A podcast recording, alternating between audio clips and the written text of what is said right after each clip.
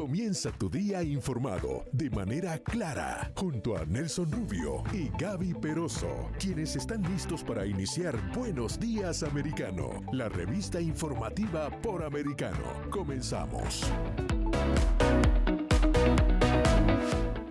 7 en punto de la mañana arranca así Buenos Días Americano. Como siempre, un placer estar junto a ustedes. Nelson Rubio y Gaby Peroso listos, preparados para llevarles toda la información. Hay mucha información, hay una serie de tornados amenazando a poblaciones de Estados Unidos. También la amenaza de una posible huelga de ferrocarriles. Esto pondría en serios problemas eh, todo el suministro para diciembre. Se habla de más de 7 mil trenes y de unas pérdidas de más de 2 mil millones de dólares. Esto podría iniciarse tan pronto como el 9 de diciembre y se están entonces haciendo las negociaciones necesarias para evitar esta huelga. También estaremos hablando del voto latino tan importante, lo que ocurre en Georgia también lo estaremos explorando y el tema de las criptomonedas que cada vez se complica más. Hay quienes aseguran que ya no se trata de un invierno, sino que es la extinción total de este tipo de monedas. Muchas cosas, muchos temas vamos a estar abordando. También todo lo último ah, que ha estado aconteciendo en el Mundial ah, de Fútbol eh, eh, en Qatar. Y por supuesto, oye, nada, que se le enreda la lengua a uno y buenos días. Quiero dar los buenos días a las 7, 2 minutos en la mañana a toda la nación americana a través de Y en Florida a través de Radio Libre. Gracias a todos eh, por la sintonía, la complicidad, haciéndonos el programa más escuchado en las mañanas de la radio hispana. Gracias a ustedes en toda la nación americana y acá en el sur de la Florida creciendo y creciendo. Así que, mi gente, gracias a todos eh, por esa sintonía. Recuerden, pueden comunicarse con nosotros a través del 786-590-1623, el 786-590-1624. Y hoy nos dieron un tercer teléfono por el que ustedes pueden llamar también. El Premium. El Premium. Ese es un regalito de nuestro director y productor a, los dos. Gracias, ¿eh? 786-577-2220. 786-577 72220. Gaby, te propongo a las 7, 3 minutos en la mañana eh, llevarles a nuestros amigos algunas de las informaciones eh, que usted debe eh, tener, conocer para poder comenzar el día bien informados. Así que comencemos. El petróleo Brent baja 0.16% hasta 83.03 dólares. La cotización del Brent continuó bajo presión ante las perspectivas de las restricciones contra el coronavirus en China y que esto afecte la demanda de crudo del país asiático. Los analistas se mantienen alerta ante la posibilidad de que la OPEC Plus acuerde un nuevo recorte de producción para impulsar los precios. Recientemente, la organización petrolera recortó en más de 2 millones millones de barriles diarios su producción eh, para impactar el precio del crudo. En otra información de carácter económico igualmente, el índice de confianza de los consumidores en Estados Unidos registró una nueva caída este mes de noviembre. El índice general descendió a 100.2% y em, ahora en octubre igualmente estaba y representa el peor registro desde 1985. Según el informe de conferencia BOR, la inflación persistente y los riesgos de recesión impulsan el sentir de los consumidores. Comienza a fluir la lava del volcán Mauna Loa de Hawái ante la llegada de las olas de lava y las nubes de ceniza. Las autoridades pidieron a los habitantes de la isla prepararse para el peor escenario. El Servicio Geológico de Estados Unidos advirtió a aproximadamente 200.000 habitantes que la erupción puede ser muy dinámica y la ubicación y avance de los flujos de lava pueden cambiar rápidamente. Las autoridades locales pidieron a los residentes tomar las previsiones en caso de ser necesario para activar la evacuación de la zona en peligro. En otra información de carácter internacional, el máximo organismo de seguridad de China pidió medidas enérgicas tras varios días de protestas en las principales ciudades del país por los estrictos confinamientos sanitarios por el COVID-19 y en demanda de mayores libertades. La Comisión Central de Asuntos Políticos y Legales del Partido Comunista dijo que es necesario tomar medidas enérgicas contra las actividades de infiltración y sabotaje de las fuerzas hostiles de acuerdo con la ley por su parte, las autoridades decidieron acelerar la vacunación de las personas mayores contra el COVID-19 y la Comisión Nacional de Salud China se comprometió a acelerar el aumento de la tasa de vacunación de las personas mayores de 80 años en ese país y a seguir aumentando la tasa de vacunación de las personas de 60 a 79 años. Acá en Estados Unidos, el gobernador de Florida, Ron DeSantis, manifestó su apoyo a los ciudadanos que protestan en estos días por los abusos del régimen chino. Escuchemos. Solo quiero hacer un comentario acerca de lo que está sucediendo en China. Esta política de cero COVID es excesivamente severa. Viola la libertad de las personas y no tiene rigor científico alguno. Y los chinos tienen el derecho de poder alzar su voz y protestar en contra de lo que está haciendo el Partido Comunista Chino. Este partido tiene un deseo maniático de ejercer un control total sobre su población. La política de cero COVID es solo el pretexto para hacer lo que les plazca y no es un modelo que pueda funcionar a la larga. Los chinos finalmente están haciéndose sentir en contra de esto. Y yo creo que necesitamos meter estas políticas de COVID en el basurero de la historia, que es donde pertenecen.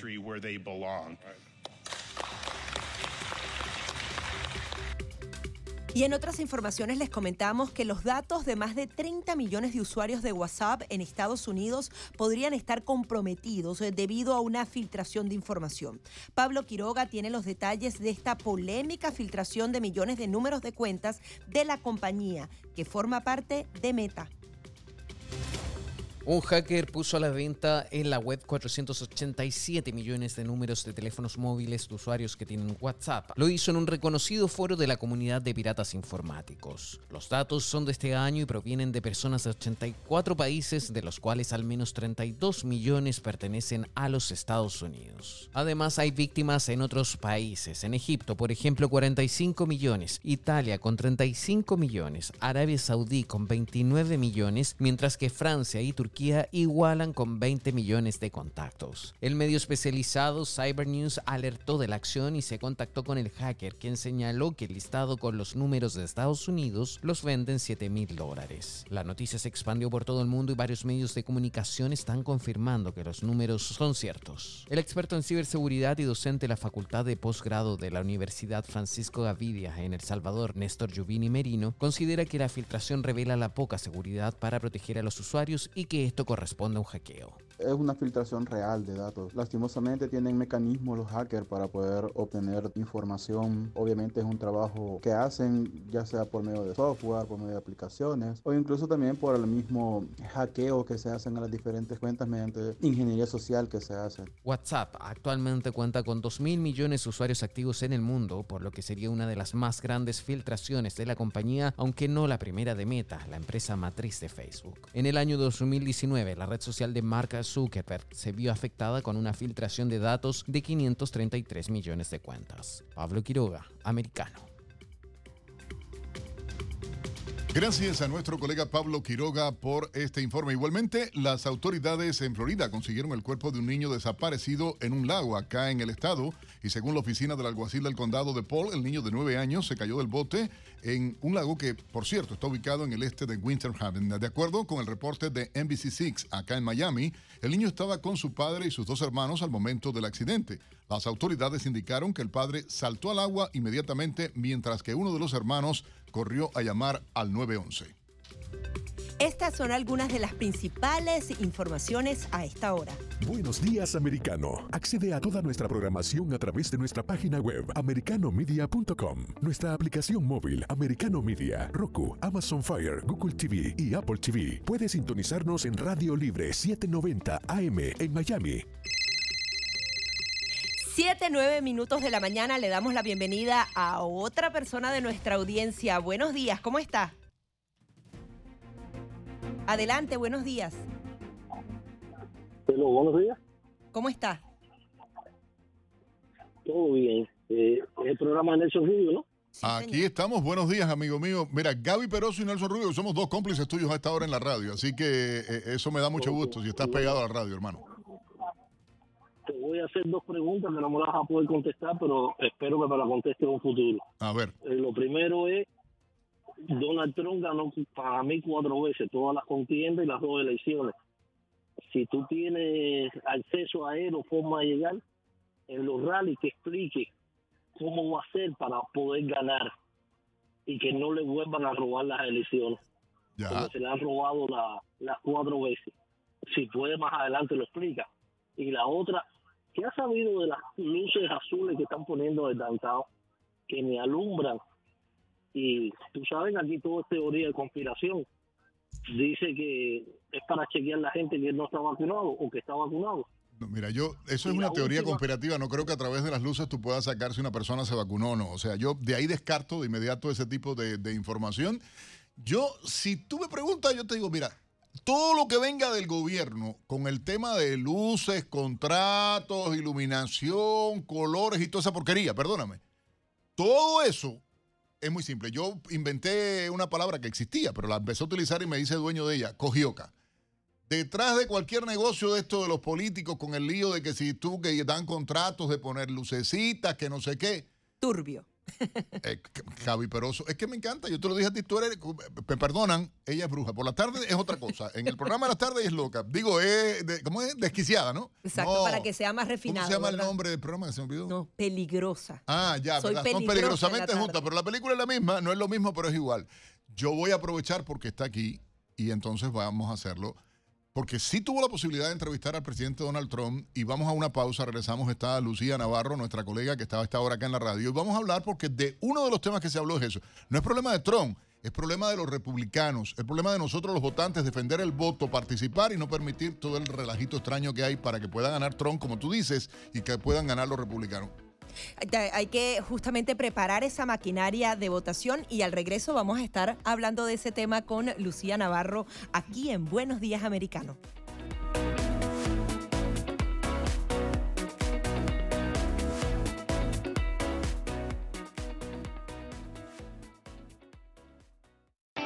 Enseguida regresamos con más, junto a Nelson Rubio y Gaby Peroso, por Radio Libre 790 AM.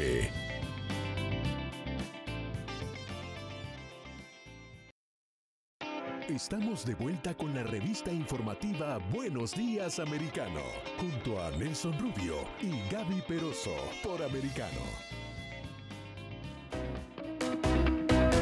15 minutos de la mañana continuamos con más de Buenos Días Americano y tenemos esta visita grata y especial de nuestra Lucía Navarro hablando de política porque nuestra audiencia decía qué se va a hacer para proteger nuestro voto. Y más allá de lo que han sido las denuncias, si hay evidencias o no, está el tema de la maquinaria política y el Partido Republicano tiene que aprender algunas lecciones del Partido Demócrata. ¿Cómo lo ves tú? Sí, buenos días. Primero que nada, gracias por la invitación. Eh, lo, lo comentaba yo en actualidad anoche. Y es que si algo le tenemos que aprender a los demócratas, la gente que somos conservadoras, es precisamente eso, a utilizar la maquinaria, a utilizar lo que ya es legal, porque lo que están haciendo ellos es legal. Tenemos que aprender a utilizarlos y sacar a la, gente a la calle. Tenemos que seguir los, los mismos métodos que, que utilizan que yo los vi, por ejemplo, en México en el PRI, en la época del PRI, que con autobuses iban y acarreaban a la gente para que fuera a los centros de votación, que la gente se anime más a participar en actividades relacionadas con su partido para vigilar los votos, para vigilar el desarrollo de las elecciones. Pero eso de, del harvesting voting, de ir y te doy la boleta o le mandan boletas a todo mundo y su mamá, y todo mundo y su mamá las, mete, eh, las envía por correo o va a la casilla y las deposita, tenemos que hacerlo igual los que somos conservadores. Exactamente igual, porque es legal, número uno. Y número dos, si ellos lo hacen, ¿por qué vamos a desaprovechar Pero cuidar la oportunidad? El voto también, Cuidar el voto también. Ah, claro. Porque, mira, tú tuviste la posibilidad de estar más de media hora. Americano Media tuvo la exclusiva de poder ser el medio hispano que en los últimos tiempos ha tenido acceso al presidente y tú tuviste, Lucía, esa posibilidad de entrevistarlo. Y una de las preocupaciones, porque digo, no podemos culpar a Trump de todo. O sea, Trump tiene y conoce y sabe la maquinaria, pero él sabe, él ha venido denunciando todo lo que ha estado ocurriendo. Mira el caso ahora de Arizona, mira el caso de Maricopa, mira el caso, tú dices, eh, eh, Georgia, con lo que está ocurriendo. Caballero, no por gusto movieron a Barack Obama para Georgia a hacer campaña, no por gusto. Ellos saben lo, y, y, cómo actuar en este caso. ¿Qué sensación te dio el presidente hablando de este tema? Mira, yo creo que él está eh, preocupado por lo que está pasando en el país. Y está en la misma, que hay que utilizar los mismos métodos, porque no queda otra.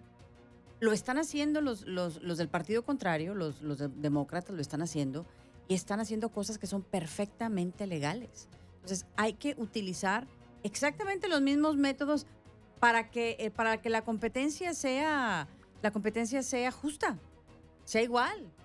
Vamos a utilizar las mismas técnicas. La técnica, la- la- de verdad hay que hacer las cosas como son. Eh, Lucía, te propongo, Gaby, ah, tenemos a Bianca Rodríguez, analista político también, colega periodista, ah, en línea telefónica a esta hora. Bianca, buenos días, saludándote, Lucía Navarro, Gaby Peroso, Nelson Rubio, a esta hora en la mañana. Buenos días, bienvenida, buenos días, americano. Buenos días, gracias por tenerme. Hola Bianca, buen día. Bianca, tú conoces perfectamente y mencionábamos el tema de Arizona. Ah, en todo esto que está pasando, la suerte desgracia, lo que está ocurriendo con la candidata a gobernadora, por cierto, que entonces igualmente la están la prensa liberal eh, tildándola de trompista, fascista, extremista, toda esta película. Pero hablando de las cosas concretas, lo que decía Lucía, tenemos que aprender de los demócratas lo que no se está haciendo y hasta dónde tú viste. Tú viviste en Arizona y conoces perfectamente cómo se mueve políticamente ese estado y cómo se mueve el sistema electoral. ¿Qué nos puedes decir? Claro, y lo lamentable del sistema electoral en Arizona es que esta no es la primera vez que esto sucede, ¿verdad? Porque en el 2020, eh, incluso en el, en el 2018, que fue mi primera vez votando en las elecciones de medio término y en, unas elecciones en general, eh, porque me había mudado justamente luego de, de Puerto Rico a Arizona en el 2017, eh, me di cuenta que habían problemas ya con el sistema, no, no al nivel de Puerto Rico, ¿verdad? Pero sí habían unos problemas que me, que me causaban sospecha. Y creo que ya luego de las elecciones generales en el 2020 todo empeoró. Y lamentablemente no han hecho nada al respecto, a pesar de tener a, ciertos republicanos, pero no republicanos tan tal y como los conocemos como con Carrie Lake, sino unos republicanos un poquito más, más rhino, como del establecimiento del status quo, que han contribuido al problema que estamos viendo ahora mismo en Arizona. Y entonces, lamentablemente, había muchos problemas de por sí en, las papeletas, en cómo marcaban las papeletas. A mí me habían otorgado un Sharpie, que a mí me pareció sumamente raro tener que votar con un Sharpie, simplemente porque la tinta era tan fuerte y podías, eh, y, y pues simplemente no, no se podía contar la papeleta. A mí me dio mucho miedo que eso fuera a suceder. Entonces ahora lo que estamos viendo también en estas elecciones es que no tan solo tenían ese mismo, ese mismo problema, sino que en los centros de votación y tabulación muchas personas no podían llegar y dentro de los mismos minutos que habían llegado podían eh, obtener su papeleta. Tenían que ir a otros centros de tabulación. Tenían que, si acaso, llegar dos o tres diferentes tipos de centros. Y eso para mí es un problema porque todo el mundo sabe que los republicanos salen a votar el día de las elecciones. Por lo general, muchos republicanos no salían a votar antes del día de las, de las elecciones por las dudas que causaban en el proceso eh, electoral por, por correo. Y todo eso yo lo comprendo. Sin embargo, yo sí estoy de acuerdo con Lucía. Yo creo que ya es hora de que cambiemos un poco la táctica. Me gustaría ver al, al ahora candidato Donald Trump también cambiar un poquito la táctica porque sí había hecho mucha campaña en el escepticismo que, debería de existir en el, correo, en el proceso electoral con el voto por correo. Sin embargo, es legal, y es lo que mencionaba Lucía, es legal en prácticamente todos los estados, además de que también lo que se conoce como el, el ballot harvesting, también es legal en ciertos estados y aunque sí estamos en contra de eso, creo que esa es la táctica que tenemos que jugar en estos momentos. Hay que ir a la ofensiva. Ya, ya llevamos mucho tiempo en la defensiva y hay que ir a la ofensiva. Bianca, eh, te saluda Lucía Navarro. ¿Cómo, ¿Cómo fue la reacción de la gente en Arizona cuando eh, veían que les llegaban estas boletas a sus casas, que podían enviarlas por correo, que después podían ir a los centros de votación otra vez, quizá emitir un sufragio? ¿Qué decía la gente? ¿Estaban de acuerdo? Eh, ¿qué, qué, qué, qué pudiste tú percibir? Por lo general lo que pude percibir era, por lo menos de los republicanos que yo sí conozco, habían recibido la papeleta por correo y lo que habían hecho fue eh, llenarlo desde la casa, pero entonces someterlo el día de las elecciones. Si me explico, en, vez de enviarlo por correo, eh, llegaban a un centro y se lo entregaban a una de las personas que estaban trabajando en esos centros o, simplemente allí mismo también tenían lo que se conoce como un ballot drop box y lo depositaban ahí. Eh, creo que había mucha confusión y hay mucha complicidad en cuanto al, al, proceso, lo cual no debería de existir. Creo que es algo que ha sido empeorado solamente por tener más opciones todavía y aún sabiendo que el sistema de, de correo pues no es el mejor a nivel nacional y mucho menos estatal.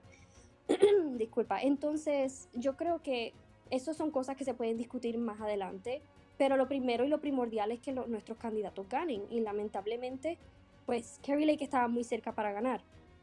Pero teníamos estos problemas que, que si no utilizamos a nuestro favor nuevamente, creo que es lo que nos va a seguir costando elecciones. Ahora, ¿qué crees que le faltó eh, a Carrie Lakes? Eh, los hispanos también eh, no necesariamente la apoyaron como era. Vimos claramente lo que sucedió en Florida, que no sucedió allá el Partido Republicano tiene que tener un acercamiento distinto con los latinos. Eh, Ron DeSantis pudo, por ejemplo, conectar directamente con los padres de familia por justamente su defensa al tema de sexual dentro de las escuelas.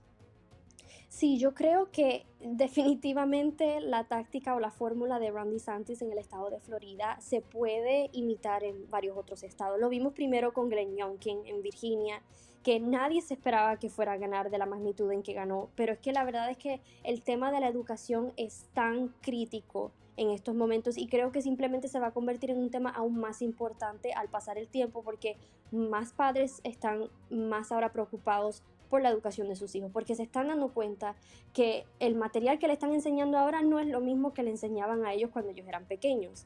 Y ese tipo de temas yo creo que es lo que se tienen que, enfocar. Los candidatos, independientemente sea quien sea, sea Carrie Lake, sea Blake Masters, sea la persona que vaya a correr ahora en, en el 2024. Sin embargo, lo que es bien importante destacar es que a pesar de que Carrie Lake en estos momentos pues esté luchando en contra de estos resultados y quizás no, no le vaya a salir tan favorable, Em, su, su, influencia en el voto latino sí fue bastante significante e incluso fue un poquito mejor que la del ex exmandatario Trump. Eh, fue por más de 10 puntos que había ganado en comparación al 2020. Había ganado, si no me equivoco, aproximadamente del 47% del voto hispano en el estado de Arizona y el presidente Trump había ganado solamente el 37% en el 2020. Así que esos son números sumamente importantes que hay que destacar. Creo que estamos haciendo lo correcto, estamos enfocándonos en el tema de inmigración, que a muchos les importa, estamos hablando del eh, tema de educación, que es algo que Carrie Lake el tema de seguridad que es vital. Bianca quisiera tratar de, entrar contigo en un tema que me parece que es eh, importante y te quiero pedir algo. Si puedes quedarte por favor unos minutos con nosotros eh, más en el programa. Tenemos que cumplir con compromisos comerciales. Pero te voy a dejar. La táctica histórica del Partido Demócrata ha sido la división la división ha sido uno de los elementos, la victimización de las comunidades, muchas cosas, pero queremos regresar porque esto es una estación que es para latinos. Americano Media es la cadena número uno a conservadora en el país y lo importante definitivamente es poder abordar el tema. Por favor, si puedes quedarte con nosotros, Bianca Rodríguez, analista político a esta hora en vivo con nosotros a través de Americano Media, Gaby Peroso, Lucía Navarro y este servidor Nelson Rubio. Mi Gaby, en Buenos Días Americano. Así es, eh, ya venimos con mucho más y con esta respuesta de Bianca Rodríguez.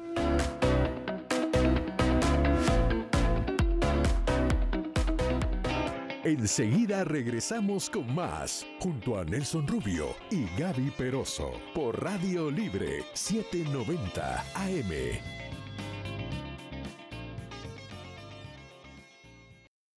Estamos de vuelta con la revista informativa Buenos Días Americano, junto a Nelson Rubio y Gaby Peroso por Americano.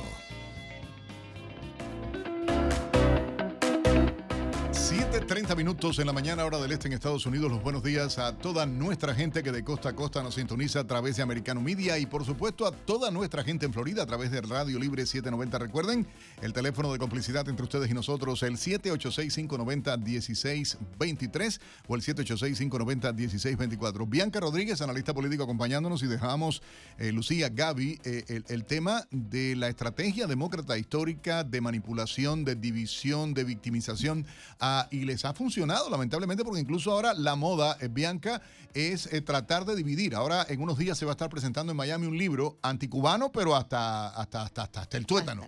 Eh, hasta ahí, por decirlo algo. Y entonces yo digo, porque, y es cierto, el dominicano no vota igual que el republicano, no vota, pero todos somos latinos en Estados Unidos, tenemos propósitos idénticos, llegamos a este país buscando lo mismo, sin embargo ellos, ahora la estrategia, además de victimizarnos por latinos, por, por, por menos, eh, como decía un amigo que nos llamó cómplice esta mañana más temprano, decía Latinex, ¿entiendes? Entonces ahora es porque el voto boricua, el voto que la película no les salió como ellos creían en las últimas elecciones, Bianca. No, estoy totalmente de acuerdo. Es que la estrategia de los demócratas siempre ha sido para dividir y conquistar.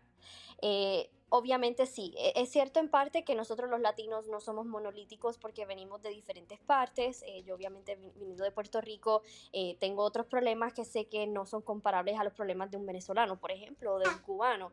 Sin embargo, sí estoy de acuerdo en que todos los que venimos a este país venimos con el mismo sueño americano. Y la verdad es que las encuestas, eh, sea Pew Research, sean encuestas también que han sido eh, conducidas por Bienvenidos, eh, que es una organización un poco más a la derecha que también es hispana, eh, han encontrado que los valores que sí nosotros compartimos son los valores sociales, los valores culturales. Eh, la mayoría de nosotros estamos en contra de un aborto hasta los nueve meses de embarazo, por ejemplo.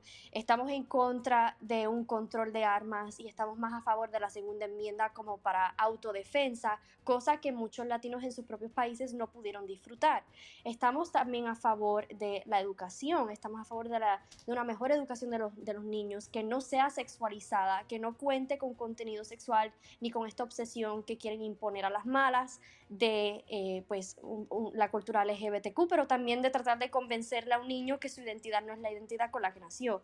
Y por otro lado, también estamos a favor de, de una inmigración legal, regular, más seguridad en la frontera, que son todos los valores que compartimos realmente con el Partido Republicano. Lamentablemente lo que estamos fallando es en el mensaje y en el desarrollo de ese mensaje. Y yo sí veo que yo tengo esperanza, que los medios como lo que son ustedes, Americano Media, eh, quizás también el American, entre otros medios, que están ahora apenas comenzando, ya siento que están haciendo un, un impacto, porque lo pudimos ver desde las elecciones del 2020 hasta ahora, que sí hemos ido reduciendo esa influencia del Partido Demócrata. Y creo que si seguimos así a la ofensiva, vamos a, vamos a seguir catapultando y, y simplemente ganando aún más terreno con, con, nuestra gente. Bianca, ¿estás tú de acuerdo en lo que planteábamos hace un momento de copiar las estrategias demócratas al dedillo, a pie juntillas? O sea, si ellos sacan autobuses, sacar autobuses los republicanos, si ellos eh, envían los, las papeletas por, correo y, tienen eh, eh, estrategias de tres fases. Primero, eh, irte a visitar para eh, estimularte el voto, después decirte con, por quién vas a votar y llevarte la boleta y luego ir a recoger la boleta. ¿Tú estarías de acuerdo en que el Partido Republicano implementara estrategias similares a esa?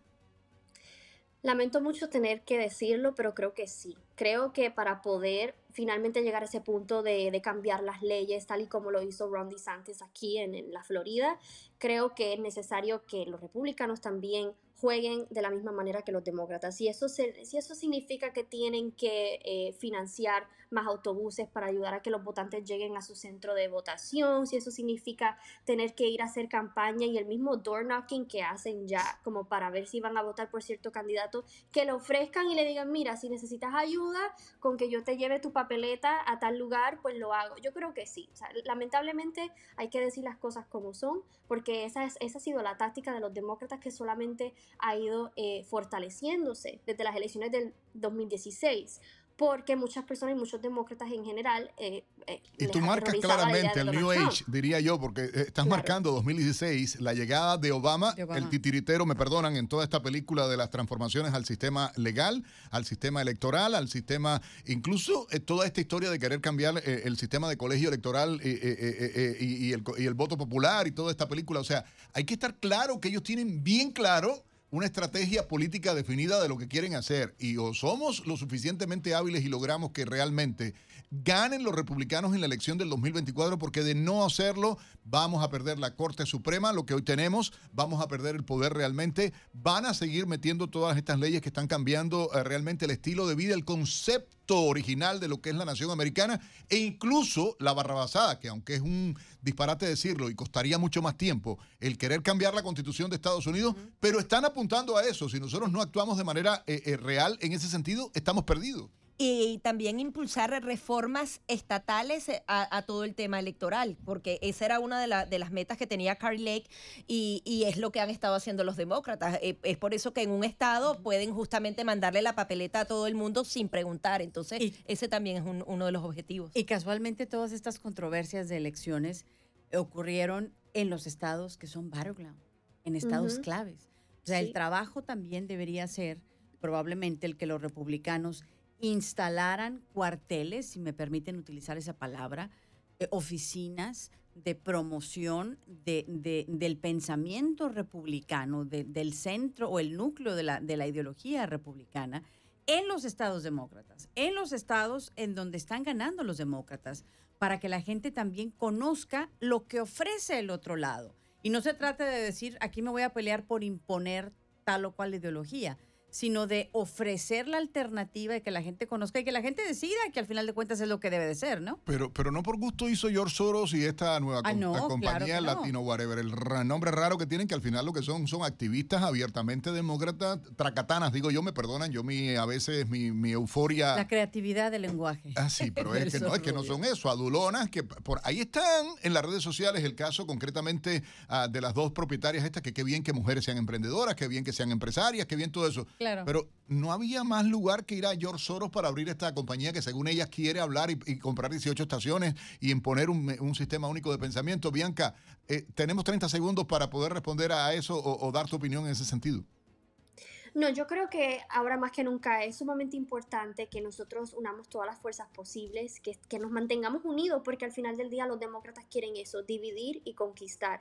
Tenemos que mantenernos enfocados en la misma agenda, en el futuro, y tenemos que hacer todo lo posible para contrarrestar todas las influencias de las personas como los agentes de George Soros o todas estas personas en, en la izquierda, hacer lo opuesto y venir con todo. Y de- definitivamente no pierdo la esperanza. Yo creo que de aquí al 2024 van a seguir, vamos a seguir viendo cambios positivos. Muchísimas gracias, Bianca, por tu opinión y bueno, por estas interesantes apreciaciones. Bianca Rodríguez, analista político, y también nos despedimos de Lucía Navarro porque tiene bastante que hacer. Gracias. Recordemos que Gracias por la invitación. Es siempre un gusto poder tomarnos el cafecito en la mañana. Sí, sobre todo eso, Aunque Víctor. no nos los ha traído no, Víctor, Víctor, el el cafecito productor, que el nada, productor nada. aquí no, no, no se le dé, no se le dé. No hay creatividad de cafetera, no, no, nada. El hombre nada. Hay Oye, que trabajar en eso en el productor. Sí, le falta no, eso al productor. eh, no, yo, yo necesito un café. Ciertamente que a esta hora en la mañana nos ponga acá y, y- y lanzo el- la convocatoria a las compañías de café para que patrocinen, ¿por qué no? Buenos días americanos de costa a costa y que la gente se tome buen cubano. Si es cubano, mejor no, pero bueno. de- café, buen café. un café. Lucía es más de café americano. Yo soy más de pero me gusta el expreso, me gusta mucho el café expreso, déjame decirte. Mentira, Pero no tu esposo es cubano. No, no, no, no, no, En no. casa Acuer- Lucía, si no. falta el café cubano, eso es guerra. Que, acuérdese que estoy casada con un cubano. Claro, que eso no, es. eso, o sea, patria o muerte, ¿eh? Patria o muerte es No, no, café cubano. eso, eso es, eh, eh, imagínate, eh, eh, sí o sí, Cuba o Cuba. Sí, no, no, no. El café es cubano más, mi hijo se llama Máximo por, por, por Máximo Gómez y José por José Martí. Ya está, Ahí imagínate, está. más no, hay más, no puede haber más cubano que el nombre de mi hijo. Oye, pero mira, hay una crisis que tiene que ver y nada, si el café le sale caro no importa, Víctor eh, Melo, lo- lo- lo- nuestro productor le ayuda a usted, pero ahí hay una realidad, hay una crisis eh, económica en el país, pero está teniendo impacto y hay una debacle con el tema de las criptomonedas, Gaby, que es tremendo. Gracias, Lucía. Gracias a ustedes. Vamos a darle la bienvenida a José Basagoiti, él es economista experto en mercados financieros porque el fracaso de FTX, de BlockFi, eh, está anunciando el fin de las criptomonedas. Bienvenido, nos quedan 30 segundos y lo invito a quedarse en línea. Eh, si puede definirnos qué podría estar pasando en estos próximos 15 segundos y a la vuelta comenzamos con las preguntas. ¿Qué tal? ¿Cómo estamos? Pues en 15 segundos. Es un pánico bancario, pero en el sector de las criptomonedas. Ha caído un gran eh, actor y esto se puede llevar por delante a, más actores. Ahora lo comentamos en, en detalle si queréis. Así es, eh, en breve volvemos con José Basagoite, economista experto en mercados financieros, porque hay quienes dicen que se viene una cripto extinción. Ya venimos con más de Buenos Días Americano.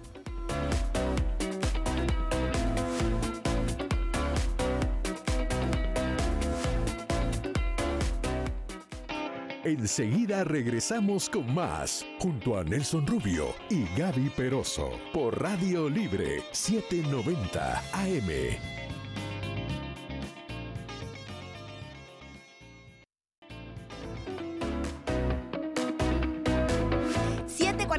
Minutos de la mañana continuamos con más de Buenos Días Americano y estamos eh, conversando con José Basagoiti. Él es economista experto en mercados financieros. Y también estamos hablando entonces del fracaso de FTX y BlockFi que eh, están diciendo que con eh, la quiebra y con la ruptura en estas empresas se viene entonces el fin de las criptomonedas. Tú hablabas, José, de ese pánico que se ha provocado en los últimos días. ¿Se trata de pánico o es que realmente este mercado no tenía ningún tipo de respaldo y era un mercado especulativo?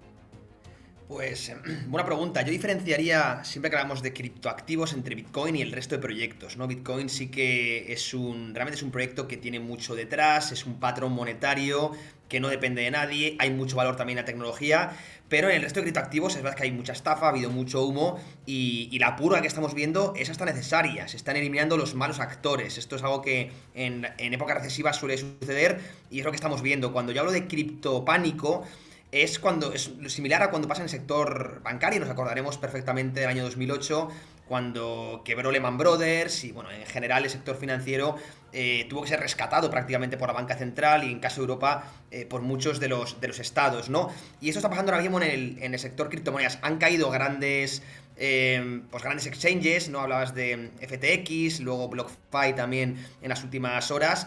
¿Y cuál es el problema? Que muchos de estos exchanges tienen en su activo, en su balance, los tokens de estos exchanges que ya han caído. Entonces se han hundido de precio. Por lo tanto, están viendo cómo eh, su balance se está, se está hundiendo y es muy normal que eh, en próximos eh, días vayamos viendo, en próximas semanas vayamos viendo em, más quiebras. Es decir, esto no se ha quedado solo en FTX, sino es muy normal que vayamos viendo un riesgo sistémico que se llama y cómo arrastra, arrastra a más, a más eh, proyectos. Pero no hablaría ni mucho menos del fin de las criptomonedas. Eh, hablaría del fin de, los, de las estafas que ha habido en las criptomonedas, que hay muchas, por ejemplo, FTX. Yo es que lo compararía incluso a, un escándalo como el de Bernie Madoff, que eh, pasó en la década pasada. Ha sido, ha, sido una, ha sido una estafa, una pirámide Ponzi, y, y, bueno, posiblemente su CEO acabe en la cárcel. Es verdad que es un, no sé si sabéis, ¿no? Que es uno de los principales donantes del eh, Partido Demócrata. Veremos si estaba comprando su libertad realmente, pero desde mi punto de vista ese hombre tendría que acabar en, la cárcel porque lo que ha hecho es un escándalo, como digo, similar a Bernie Madoff. Y Bernie Madoff murió en la cárcel, si nos acordamos, ¿no? Mm, y ya por poner el punto positivo, creo que es una purga necesaria en el ecosistema de criptomonedas y los que pasen esta tempestad serán los buenos proyectos, eh, por lo tanto, de cara al medio y largo plazo, desde mi punto de vista, eh, será hasta positivo, ¿no? Este invierno cripto, como lo llamáis, lo llamamos muchos, el pánico cripto que estamos viendo. Ahora, hablas de nuevas quiebras, también podrían venir rescates eh, por parte del gobierno para que este mercado no colapse del todo y también qué podría pasar en el mundo en esa relación de, de proteger a los inversionistas. Más del 80% han perdido prácticamente todo, ¿no? Sí, eh, se habla mucho de que en general los criptoinversores o los que realmente nos gusta la idea que hay detrás de las criptomonedas, pues activos descentralizados, eh, eh, que no están politizados, pues que no estén regulados, ¿no? Pero fíjate cómo, cómo es la cosa que ahora muchos de los depositantes de FTX van a salvar parte de sus ahorros gracias a la regulación y a que el Estado eh, o las autoridades centrales eh, pues, pues van a cubrir parte de esas pérdidas.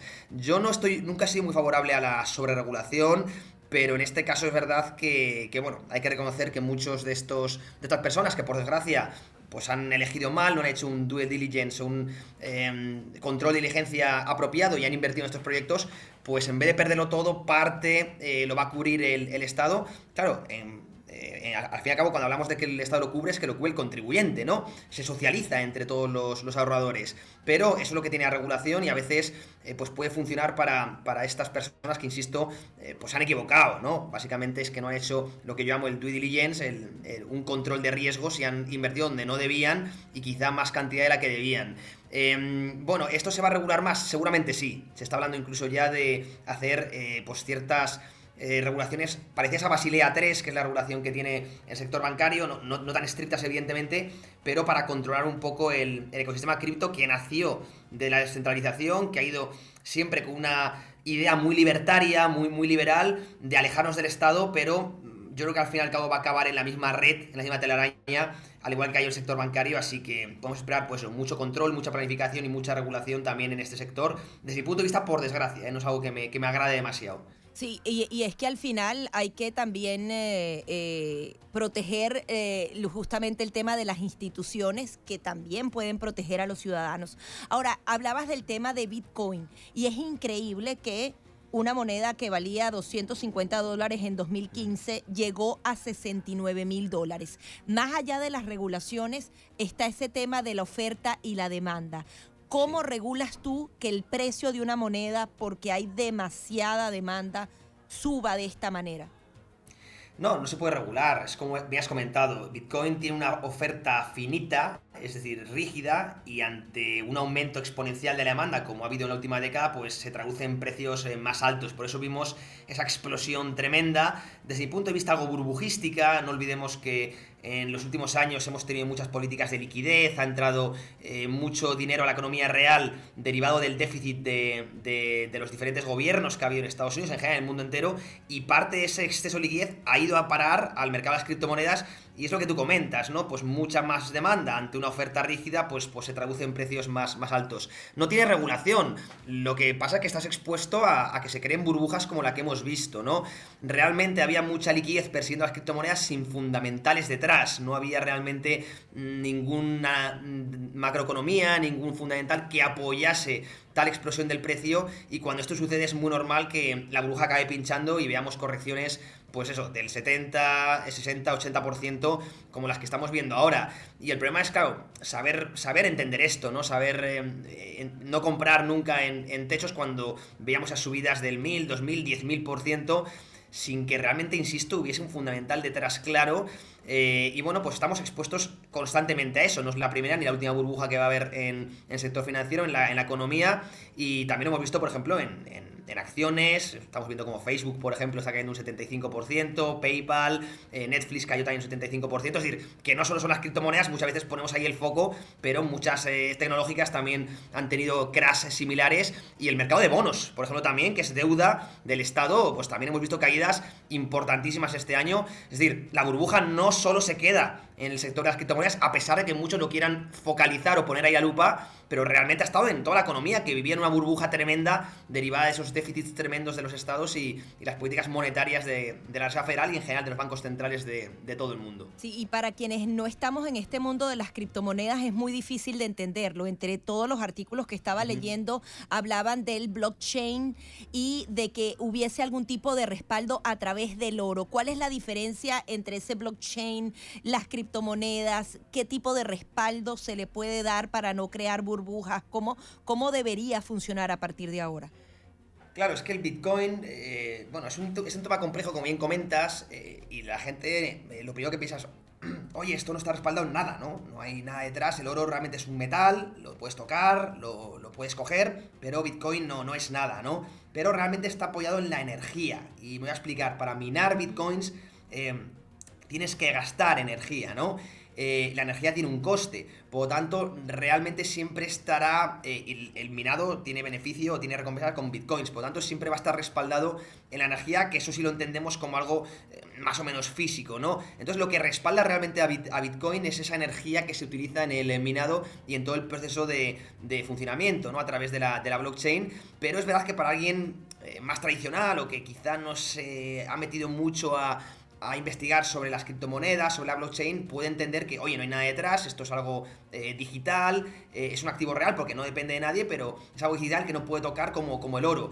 Realmente le llaman el oro 2.0, ¿no? Eh, tiene las mismas características, la idea es que sea un refugio de valor donde poder depositar nuestros ahorros en, en un contexto espacio-tiempo, digamos, eh, para en un futuro poder esos ahorros eh, gastarlos, eh, pero, pero con algo más de rendimiento si es posible y sin, depreciación, ¿no? Lo mismo que el mismo rol que ha tenido el oro toda la vida en, en una en un portfolio de inversión, pero con alguna ventaja. El oro pues es costoso de transportar, es, te lo pueden robar con mayor facilidad y Bitcoin nació, insisto, para cubrir esas ventajas del, oro en esta nueva economía que, tenemos. O sea, si ves eh, al Bitcoin recuperándose, quizás no a esos 69 mil dólares, pero sí se va a recuperar tarde o temprano porque hay algo energético, físico allí.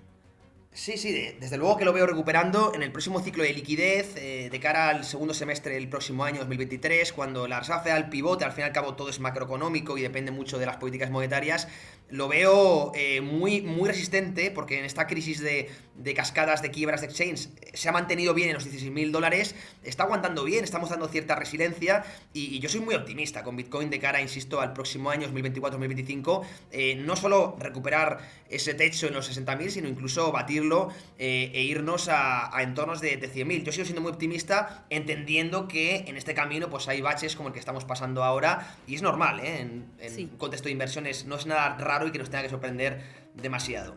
Gracias, gracias. Se nos agotó el tiempo. José Basagoiti, economista experto en mercados financieros. Ya venimos con mucho más de Buenos Días Americano.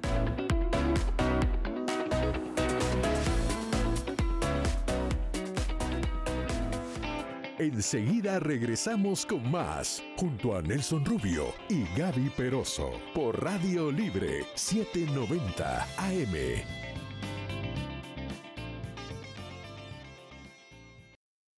Estamos de vuelta con la revista informativa Buenos Días Americano, junto a Nelson Rubio y Gaby Peroso, por Americano.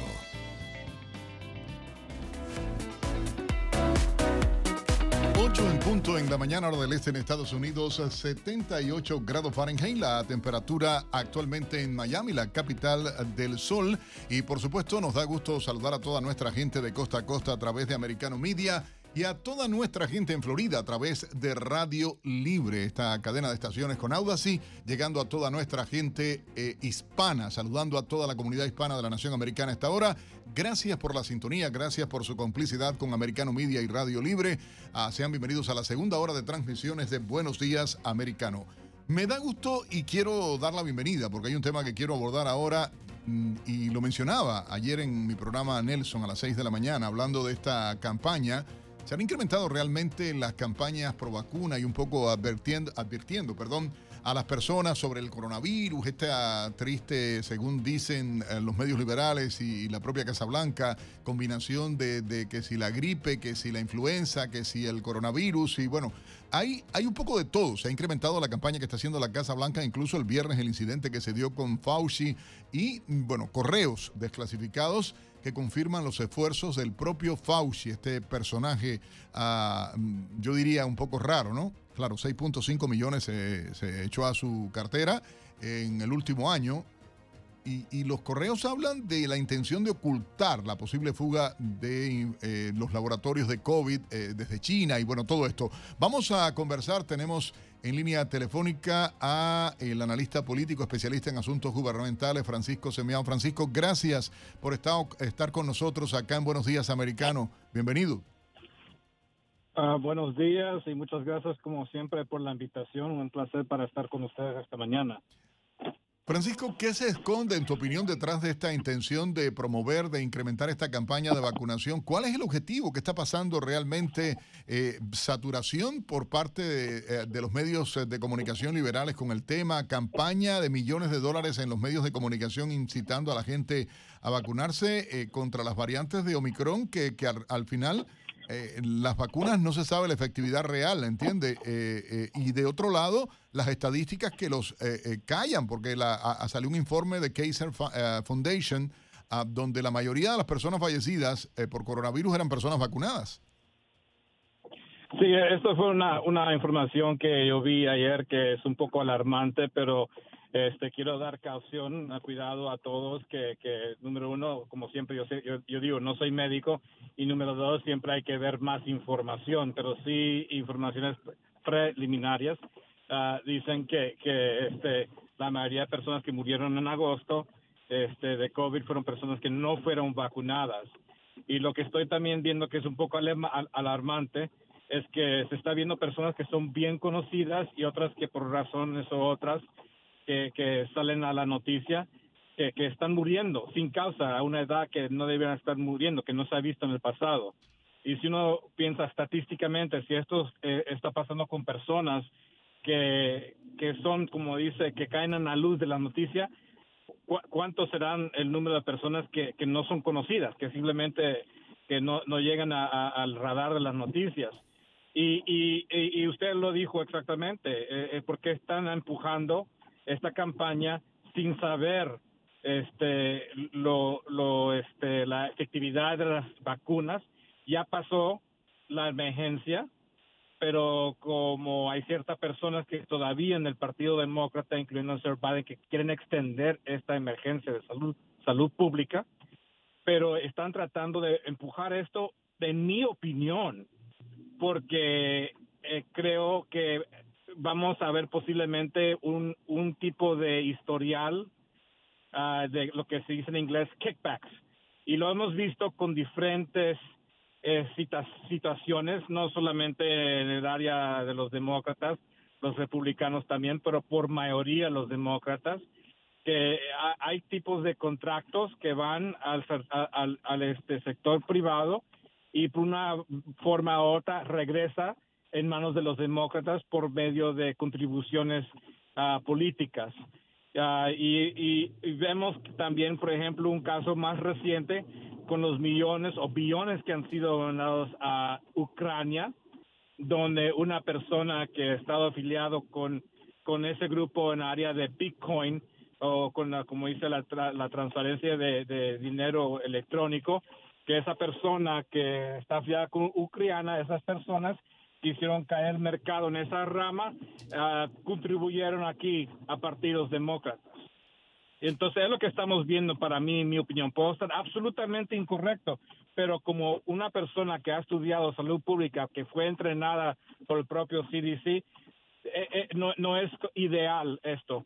Uh, yo puedo también decir que también la, las personas que ganan acá son las agencias, la, las entidades privadas que hacen el mercadeo para el gobierno porque son contratos tremendos Uh, y también está, como dice, para darles dinero para hacer algo también. No, y, las, y, la, y, los medios de comunicación liberales que son pro gobierno, que están recibiendo estos contratos eh, eh, eh inmensos uh, por la publicidad. Exacto. O sea, yo comentaba que me llamó la atención en una cadena hispana hace menos de 48 horas, más de 10 minutos íntegros del noticiero dedicado a que si los adultos mayores, que si los niños, que si la triple uh -huh. esta pandemia rara, pero coincidentemente los comerciales que salieron de inmediato todos eran pro vacunación, eh, entonces eh, sí. pagados por el gobierno. Eh, ¿Entiendes? Entonces uno, mm, perdona, la, la, la, sospecha es inmediata y claro, es como tú decías, hay mucho cuestionamiento sobre el financiamiento, hay mucho cuestionamiento sobre las ganancias, que coincidentemente estos grandes laboratorios premiaron a Fauci por la promoción, la investigación, no sé qué, pero es que la gente tiene memoria corta.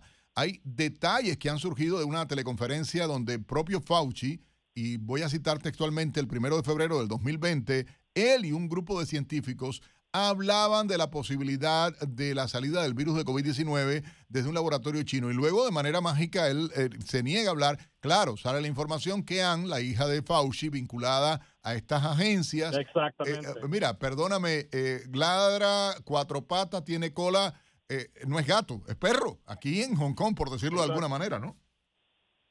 Y, y, también en su, en su, este, cuando lo estuvieron preguntando, este, estos elegidos el Congreso, le preguntaron la eficaz de, de, la máscara y no pudo. Dice, ¿dónde, ¿dónde está el estudio que dice que estas máscaras trabajan? Él no podía, él no podía responder, pero en esa propia este, sesión vio que una persona estaba tosiendo un poco y le pidió que se pusiera la máscara. Y hasta él dicho que las máscaras que se venden en el CVS o, donde sea o de tela no trabajan para prevención de, de, del COVID. Pero no es tanto el señor Fauci, es, ciencia, se sabe que esas, máscaras no están construidas para parar la transmisión de esos mo moléculas que son tan pequeños.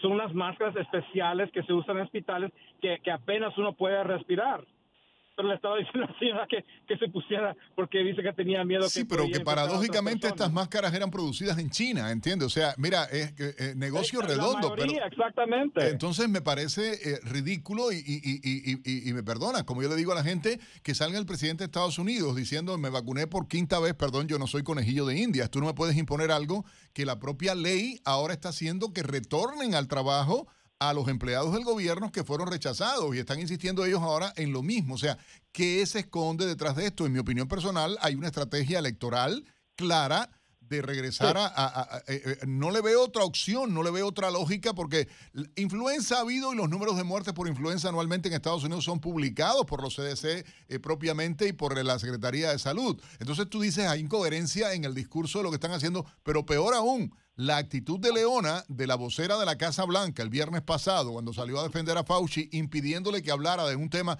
que los propios periodistas le estaban preguntando sobre eh, eh, esto de la, del coronavirus y todo lo demás, perdóname, eh, muy sospechoso todo.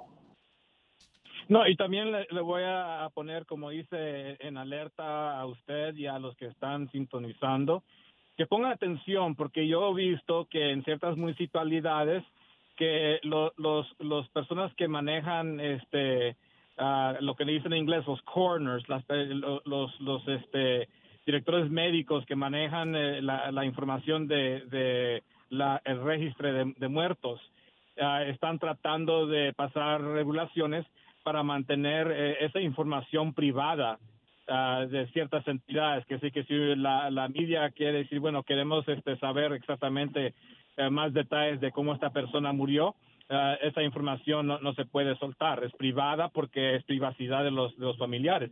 Ah, yo, yo pienso que eso absolutamente eh, lo, lo, entiendo, pero creo que también es interés público para saber que, que si hay algo detrás de todo esto. Entonces creo que ah, va, a haber un movimiento este, bien agresivo para, para mantener eh, en, en, secreto mucha información acerca de este virus y espero que los republicanos que lleguen a poder tratan de hacer algo algo como dice poner músculo porque en el pasado no han puesto músculo cuando se ha, debido ser hecho.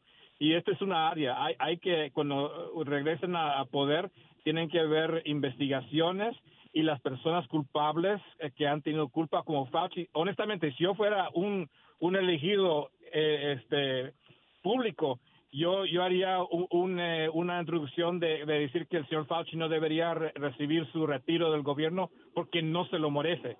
No se lo merece. Pero es que se va con 6.5 millones de dólares de, ganancia durante el último año. El señor Fauci tiene un retiro ahora por haber trabajado todos los años de su vida para el gobierno de Estados Unidos. Y, como usted dice, eh, mira, muchas cosas raras realmente detrás de todo esto y sería una buena eh, opción, la propuesta que usted tiene. Habría que ver si habría músculo, fuerza o realmente intención de parte ah, de los nuevos congresistas republicanos. Francisco, como siempre, un placer. Francisco Semiao, analista político, especialista en asuntos gubernamentales, acá en Buenos Días Americano. Ya volvemos. ''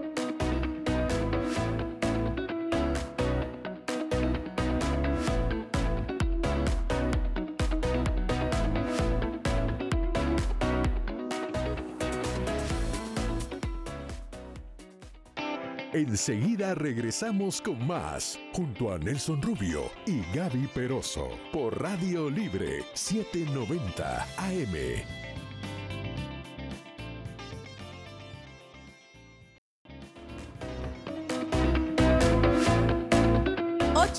Minutos de la mañana continuamos con más de Buenos Días Americano y como hemos venido informándolos a lo largo del día, hay una huelga ferroviaria en puertas, amenaza con la economía estadounidense y podría tener eh, serias implicaciones en la cadena de suministros del país. Se dice que más del 30% de todas las mercancías que se movilizan dentro de Estados Unidos justamente se hace a través de los trenes. Es por eso que le vamos a dar la bienvenida a Tulio Rodríguez, él es economista y analista financiero. Muy buenos días, quería que nos dijera eh, cómo van estas negociaciones. Hemos visto al presidente Joe Biden pedirle al Congreso que intervenga.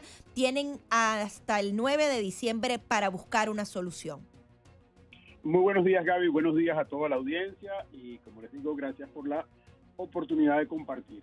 Yo he tomado una determinación, como tengo la oportunidad de participar en los medios, cada oportunidad que tenga voy a abrir con un número.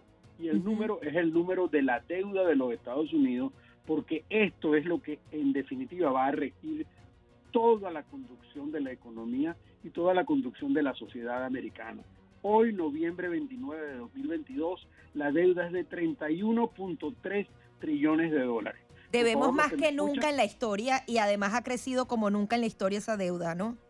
Y les pido a las, exactamente, y les pido a las personas que me escuchen que anoten ese número porque en la próxima eh, eh, entrevista que tenga voy a mencionar de nuevo el número para que lo vayan comparando.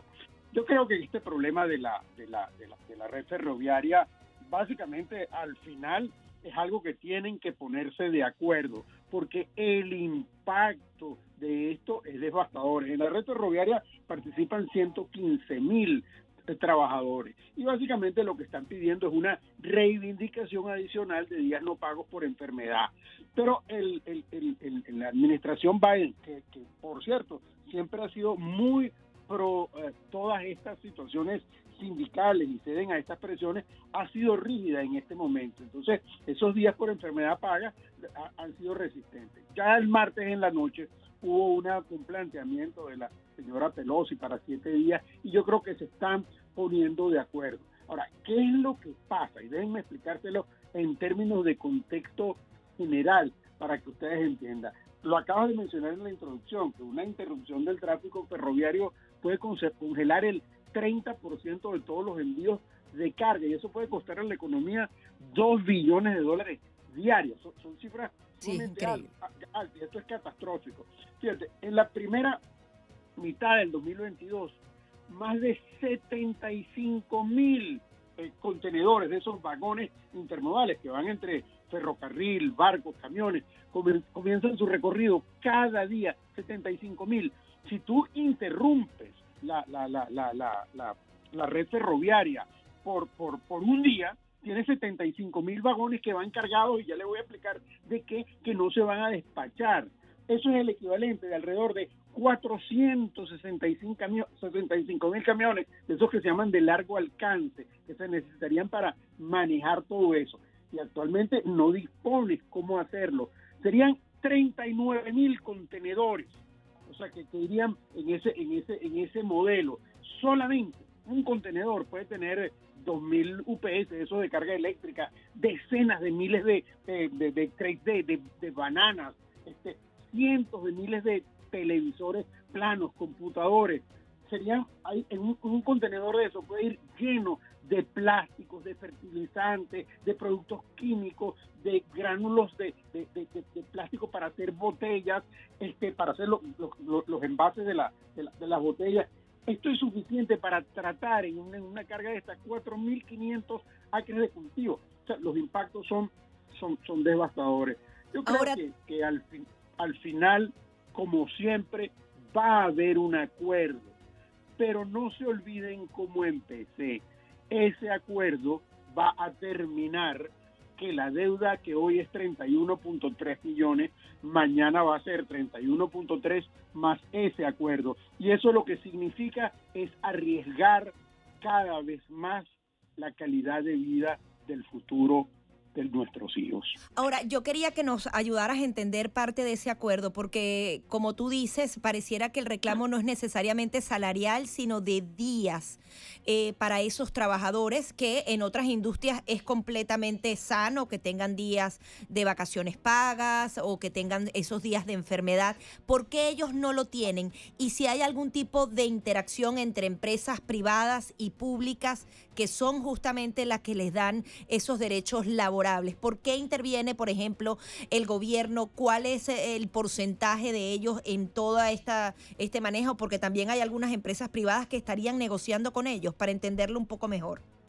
Sí, también hay empresas privadas que están negociando con ellos, pero toda la red de toda la red ferroviaria tiene una cantidad de subsidios públicos. Eso no la red ferroviaria es una es una cosa que no es necesariamente todo lo que es el Amtrak y todo el servicio de ferrocarriles, eso es público, eso depende del Estado y los trabajadores algunos están circunscritos, porque son, algunos están circunscritos a una eh, porción privada en algunas cosas, pero la mayoría, todo eso depende de los acuerdos públicos. O sea, son considerados empleados públicos. Claro, y por eso es que el Congreso tiene que aprobar esto. Si esto fuera privado, el Congreso no tendría que tener ninguna participación en esto. Y esa, esa es básicamente, básicamente la razón. Como, como yo les decía antes, este, lo, los demócratas siempre han sido pro los sindicatos, no solamente los sindicatos ferroviarios, que son de uno de los más fuertes, los sindicatos más fuertes son los sindicatos mineros y los sindicatos ferroviarios. pero en este momento el mismo gobierno demócrata se da cuenta de la carga que esto significa de añadirle más a todo el peso de la deuda que Es tiene. decir, es muy costoso y además se le pueden venir otros sindicatos a hacer eh, algunos reclamos similares, ¿no? Exactamente. Hay una cosa que los economistas llamamos el, el, efecto marginal. El efecto marginal, ¿qué es lo que pasa? Si tú tienes, vamos a decir que tú tienes un contenedor y en ese contenedor te caben 100 unidades, pero y, que sean de líquido, 100 unidades, 100 litros de, de, de- de algo. Entonces, cuando tú le pones medio litro adicional, el contenedor se comienza a desbordar completamente. Eso mismo es lo que le está pasando a la economía americana. E incluso los líderes que son más propensos a dar concesiones por, por, por, por su estructura eh, filosófica e ideológica, en este momento se están dando cuenta de que no tienen de dónde más. ¿Por qué? Porque para esto tendrían que aprobar una ley especial dentro del Congreso de endeudamiento adicional y, y, y, y, ya no aguantas, no aguantas más. Claro, y además estás entrampado porque si te va a costar dos mil eh, billones, o sea, dos billones de dólares diarios, vas a tener que tarde o temprano llegar a un acuerdo porque si no pierdes el dinero por un lado, lo pierdes por el otro, ¿no? Eh, eh, exactamente, porque si tú interrumpes la red ferroviaria, eh, como les estaba diciendo, el costo del impacto de- de- del costo de la interrupción de eso es terrible. Esto es tanto y probablemente sea más grave una interrupción de la red ferroviaria eh, si, si, si hicieran una huelga general que, que el mismo impacto del COVID. O sea, tan grave puede ser porque es, es- un impacto eh, de, de- de una, de, de- una manera eh, progresiva acelerada. Eso es lo que se llama en, en, en- en matemática con una progresión geométrica. ¿Por qué? Porque cuando tú tienes eh, una cantidad de personas que no, vas a- no van a trabajar porque están eh, supuestas a un, a un confinamiento porque hay COVID, eso tiene el impacto de cada persona. Pero cuando tú tienes carga que le llega a miles de personas en un solo despacho en un día, el impacto es para todo el mundo y es muchísimo más grande y se va acumulando día tras día tras día y por supuesto tienes todo el problema de la interrupción de la red de suministro. Ahora, ¿qué crees que va a es- venir eh, a partir de este momento? Porque se nos está agotando el tiempo. ¿El Congreso qué debe hacer? ¿Cuál es la propuesta mínima que estos sindicatos pueden aceptar? Lamentablemente, no, ellos, ellos van a aceptar una propuesta entre 7 y 12 días y se las van a dar. Yo no, yo no tengo duda de que se las van a dar, eh, de, de- de días no, de días, de días por enfermedad. Estoy seguro que se las van a dar y esto va a ser un acuerdo que se pondrán porque el gobierno no tiene la capacidad para enfrentar las consecuencias de una huelga ferroviaria en estos momentos. Sería totalmente devastador para el gobierno. Por eso es que eh, eh, el presidente en un momento dado fue, fue rígido, pero la misma, la misma señora Pelosi fue un poco más, más negociadora en el proceso y dijo, no, sí, tenemos, tenemos que dárselo. Eh, porque no, no, no lo puedes aguantar. Ahora, tú estás frente a una situación, y eso es lo, lo que yo comento siempre, tienes que escoger qué pierdes, o el pie o la mano. Negociar con los sindicatos implica, eh, los sindicatos ferroviarios implica perder el pie, porque tienes que hacerle la concesión, no te queda, no te queda otra. Pero es que si no negocias, vas a perder la mano, Claro. porque la- las consecuencias serían, serían fatales. Y esta es la consecuencia de años de políticas que no van incrementando la productividad del país, sino vas viviendo netamente en función del endeudamiento. Así es, del endeudamiento y de los subsidios. Tulio, lamentablemente se nos agotó el tiempo. Gracias por estar aquí. Gracias a ustedes, saludos. Tulio Rodríguez, economista y analista financiero aquí en Buenos Días Americano. Ya venimos con mucho más. Enseguida regresamos con más, junto a Nelson Rubio y Gaby Peroso, por Radio Libre 790 AM.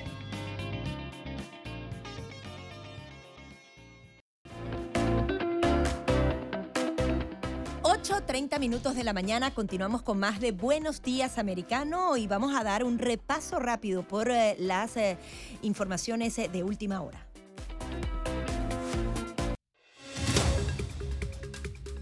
Un incendio consumió en la madrugada del lunes varios coches que habían sido alquilados por el Servicio Secreto de Estados Unidos para el uso del presidente Joe Biden durante su visita a la isla de Nantucket, en Massachusetts, según recoge un medio local.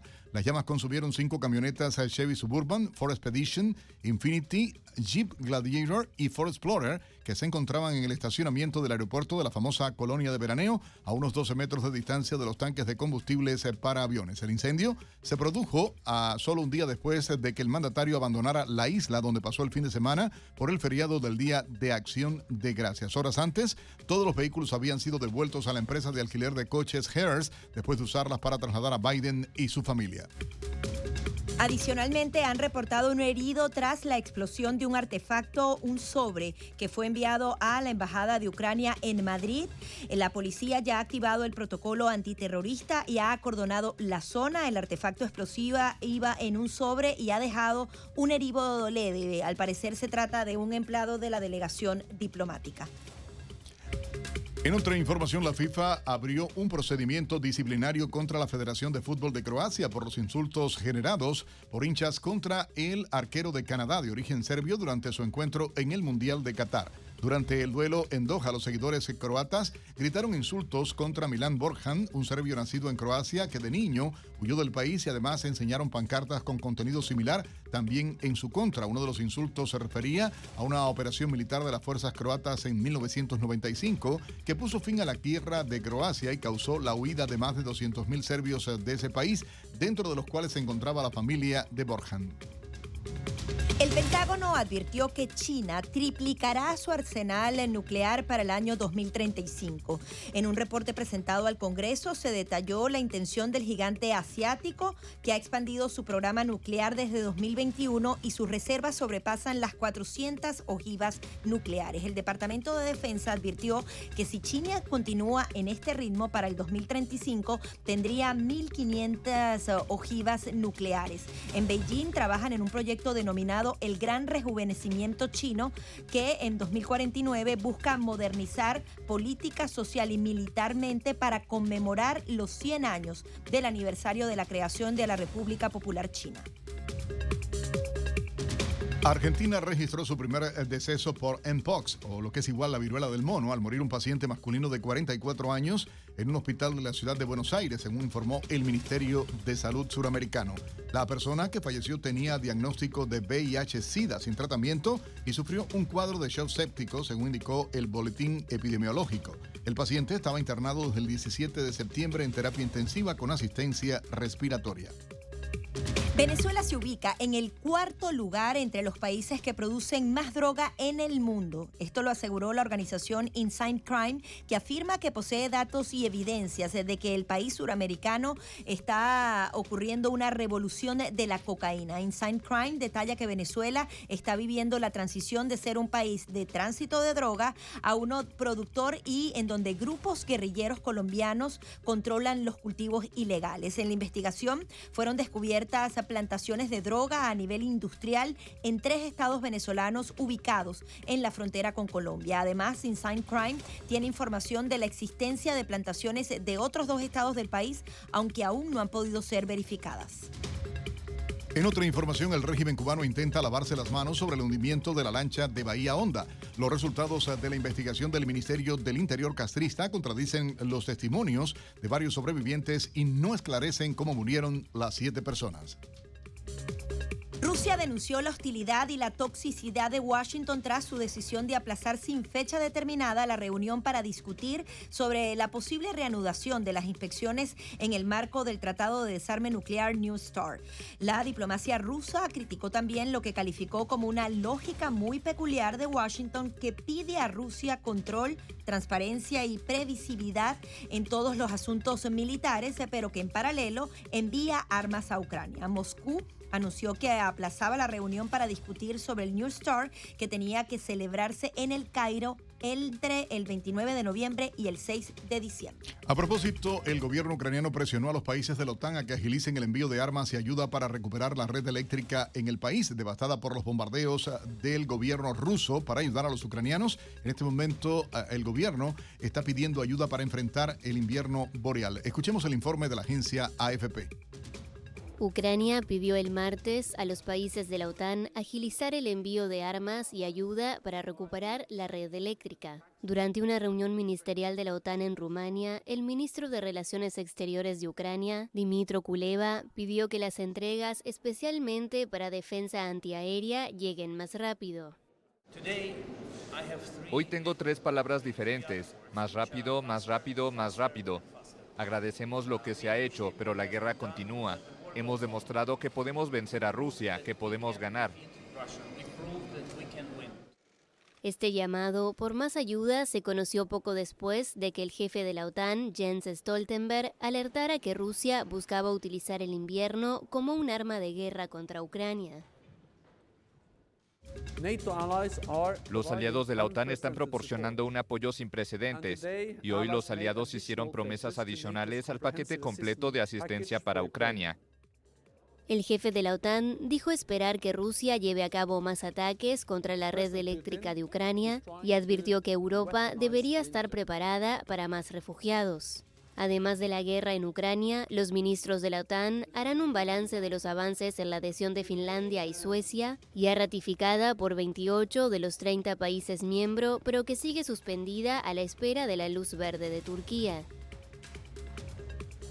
Y en otras informaciones les comentamos que tres nuevos astronautas fueron enviados por China a su estación espacial, donde harán el primer cambio de tripulación en órbita en la historia del país, según un medio oficial. Los astronautas se quedarán seis meses en el espacio y en un primer periodo cohabitarán con tres de sus colegas de la misión anterior, que están desde hace cerca de medio año en esa estación espacial. Es la primera vez en la historia del programa espacial chino que dos tripulaciones harán un intercambio en órbita.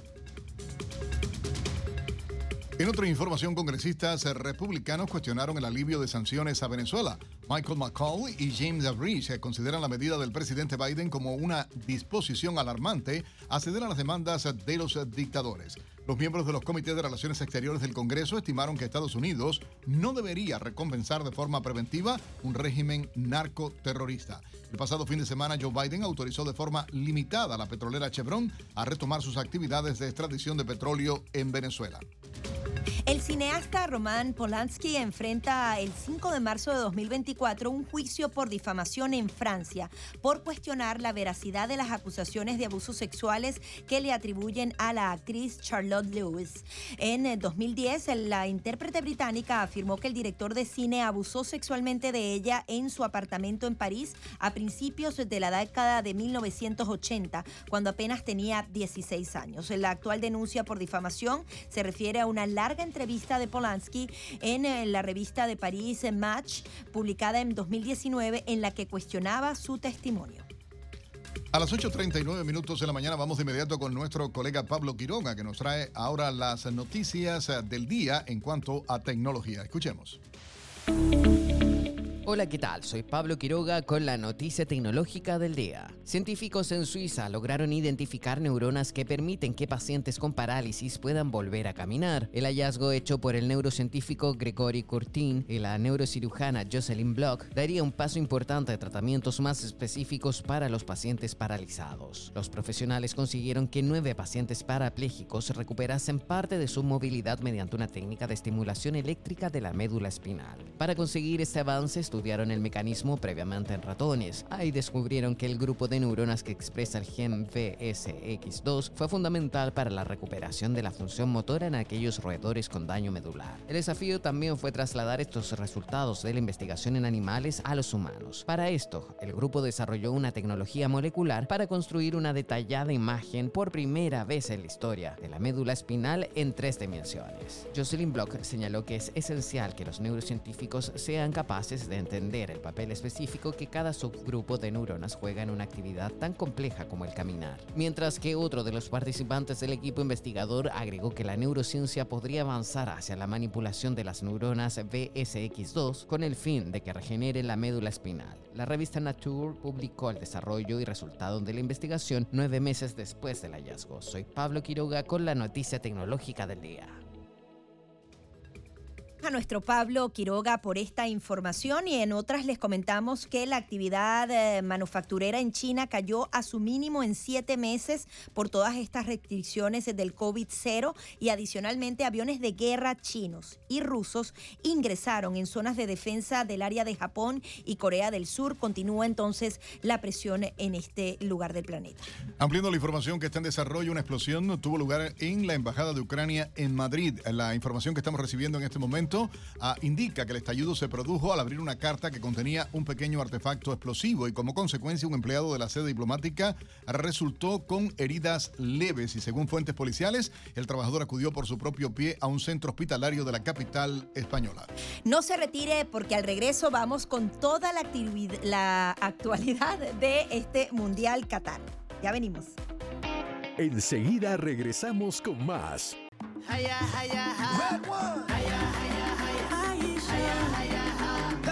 Y aquí otra vez están bailando en el estudio, de verdad que no hay seriedad, para nada.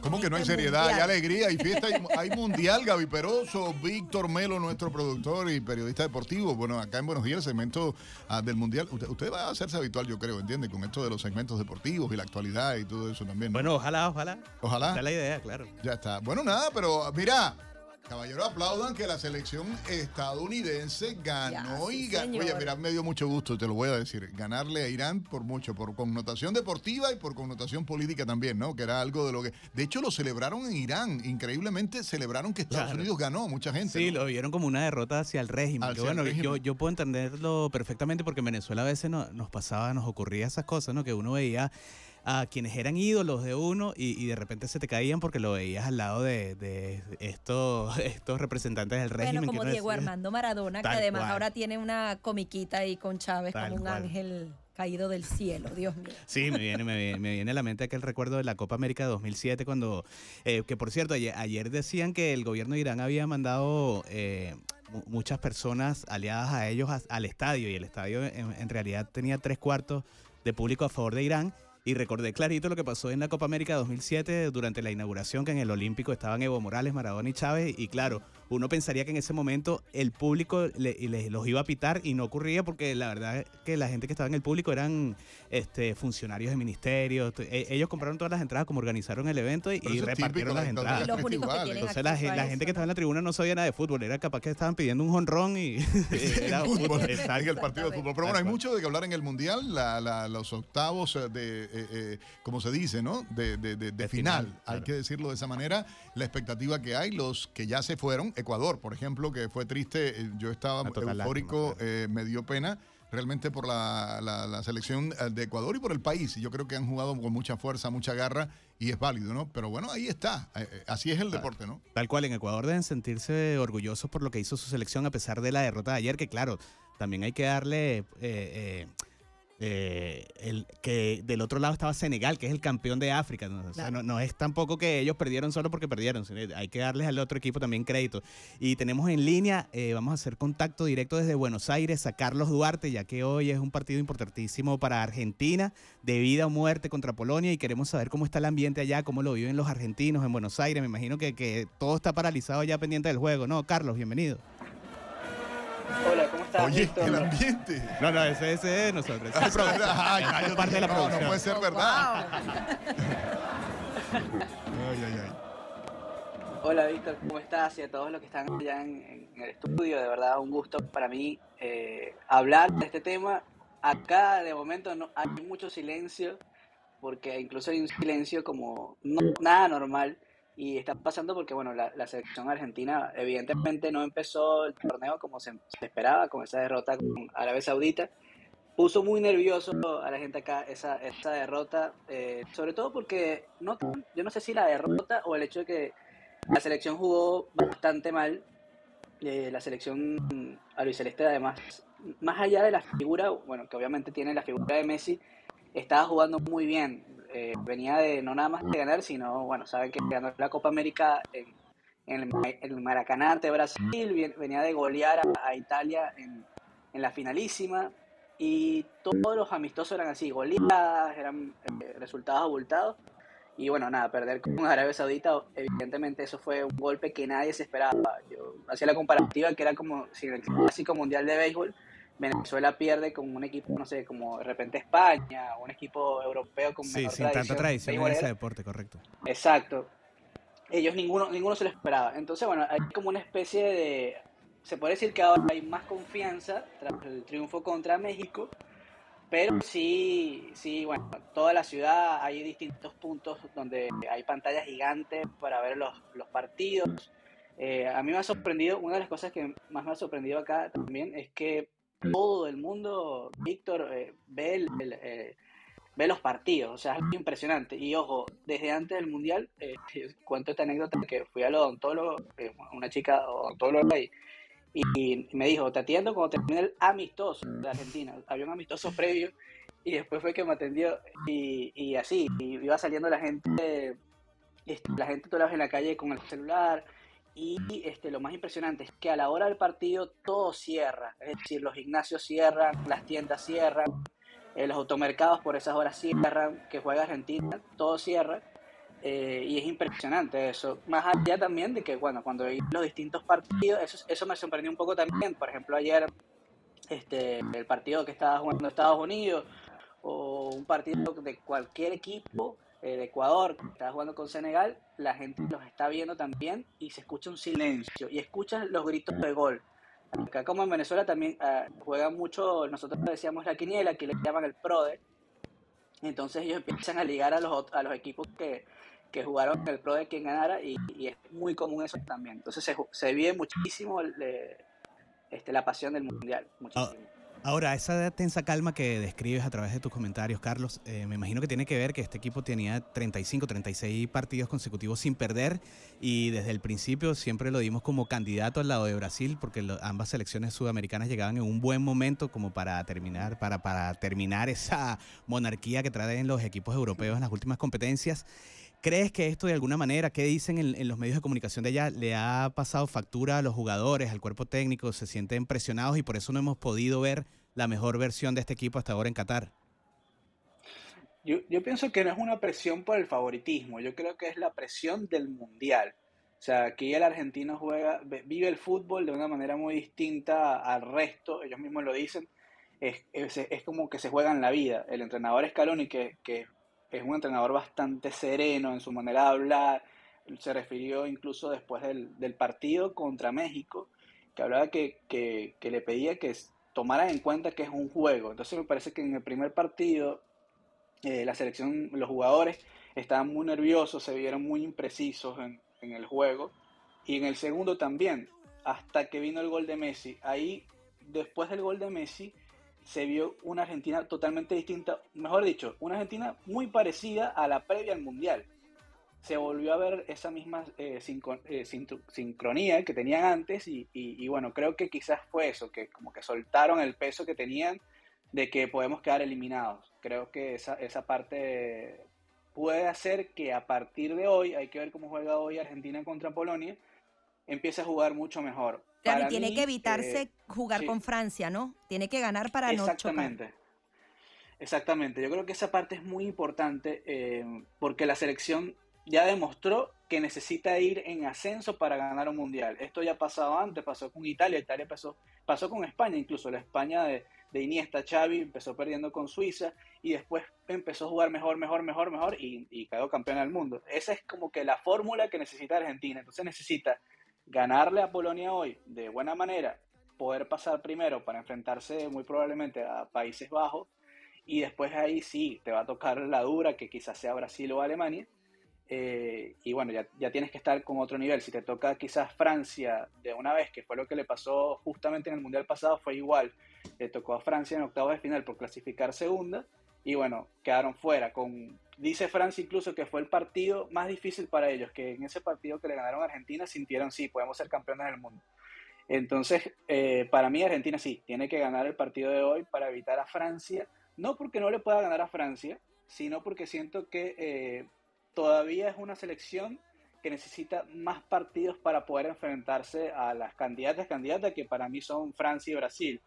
Acá lo- los periodistas, igual colegas de, de ESPN, siempre mm, dicen lo mismo, que Francia y Brasil son, son las candidatas número uno Argentina llega muy bien por todos los, triunfos que venía con un récord, pero sí, sí yo creo que, que Francia y Brasil hoy están por encima del resto. Y para, ser campeón, para ser el mejor del mundo, hay que ganarle a las mejores selecciones. Y lástima que, para Argentina siempre como que estas selecciones se le convierten en el coco. Siempre hemos visto a Alemania en 2006, en Italia 90, como es el que, es en, bueno, en Brasil 2014, que es el que termina despachando a Argentina. Y bueno, y en el 2018 fue Francia, por eso seguramente van a intentar eh, evitar ese choque a toda costa. Sí, sí, evidentemente. Eh, las selecciones como Francia y Brasil, yo lo que veo es que tienen un equipo, son equipos más completos. Francia logró, eh, Benzema se está ahora que sí vuelve o no. Eh, que fue el pulmón del Mundial pasado y un jugador tan importante, Kim Pempe, que es el central de, del PSG, y aún así Francia sigue ganando y, y, sigue siendo favorita. En el caso de Brasil, bueno, ganaron sin Neymar, este, en el caso de Argentina yo pienso que no sería así. O sea, si, si a Argentina le quitas a Messi, Argentina pierde tres escalones. Y tuvieron la baja de los Chelsea, que era el mediocampista que mejor se sentía con Messi, que mejor conectaba ahí en el mediocampo, el mediocampista ofensivo del equipo, y se sintió la baja bastante en, los primeros partidos. Entonces me parece que, que es muy importante para Argentina eh, ganar la Polonia. Tiene que echarle todo.